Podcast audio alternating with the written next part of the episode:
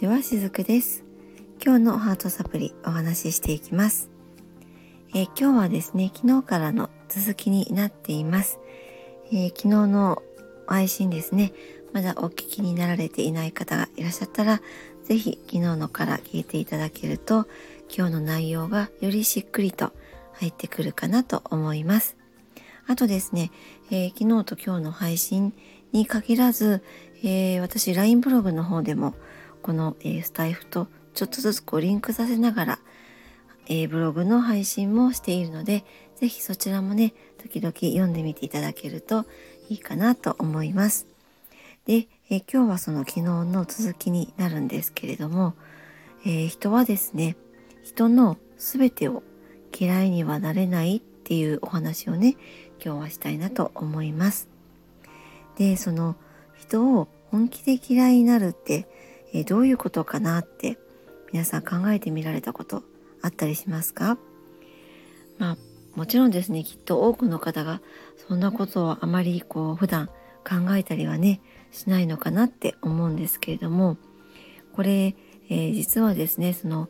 やっぱり理屈で、えー、考えるよりももっともっとその自分の中の深いところハートのところでえ感じるものだったりするんですね。でそのハートで感じられた時にそれがふっと自分の中で合点がいくというか、えー、腑に落とせるものになってくれたりします。でそのためにもですね是非、えー、次のことをね試してみていただけるといいかなと思うんですがその自分がですねこの人なんか苦手だなとか嫌だなとかそんな風に思う人とかですねと、あ、もう嫌いだなこの人って、まあ、そういう存在が現れた時にその人の嫌いなところ嫌だなと思うところそれらを全て書き出してみるんですね。全部書き出してみます。でそうやって書き出していくと実は自分はその人の一部分しか見ていなかった。あるいは見えていなかったっ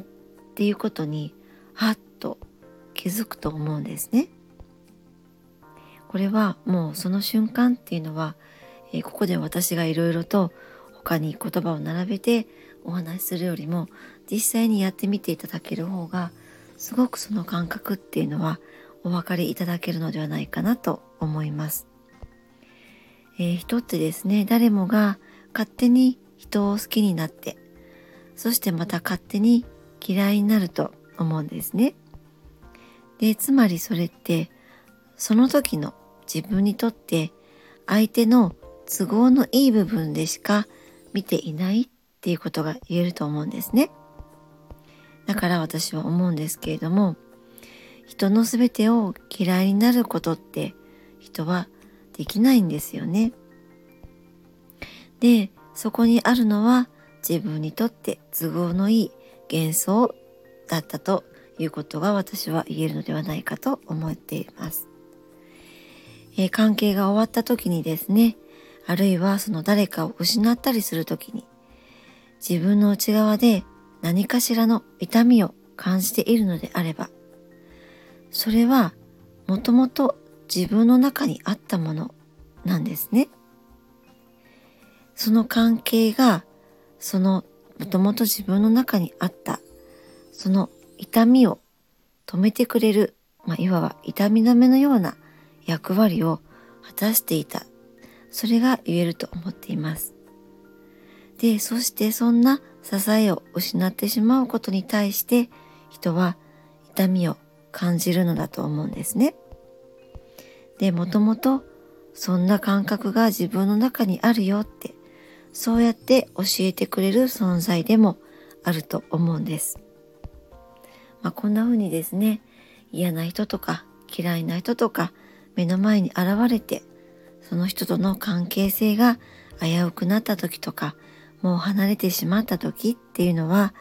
そういうふうなことが自分の内側で見えない世界の部分で起こっているのだっていうことを知っていただけるとですね今その別れを迎えて苦しい思いをされている方とか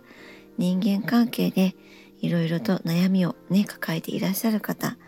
少しずつそういったものから解放されていけるのではないかなと思って昨日と今日で、えー、こういったお話をさせていただきました貴重なお時間をねいただいてありがとうございましたしずくでした。